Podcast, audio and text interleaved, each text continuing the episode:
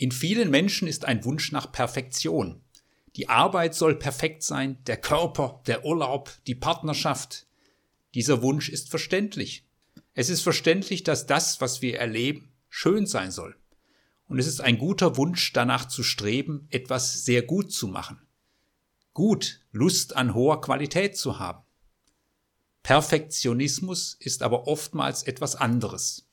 Perfektionismus strebt danach, unangreifbar zu werden. Wenn ich etwas perfekt mache, kann ich nicht kritisiert werden. Perfektionismus suggeriert Sicherheit.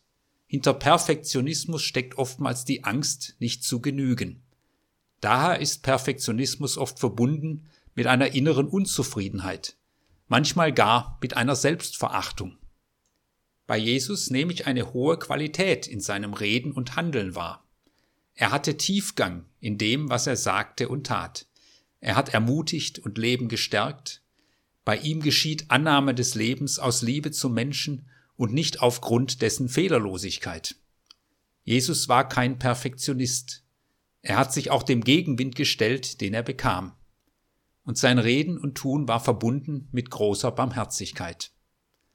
Wir können von ihm lernen, nach Qualität zu streben, dies aber mit einem barmherzigen und gelassenen Umgang mit Fehlern und den Begrenzungen des eigenen Lebens. Das ist Leben aus Versöhnung und Gnade.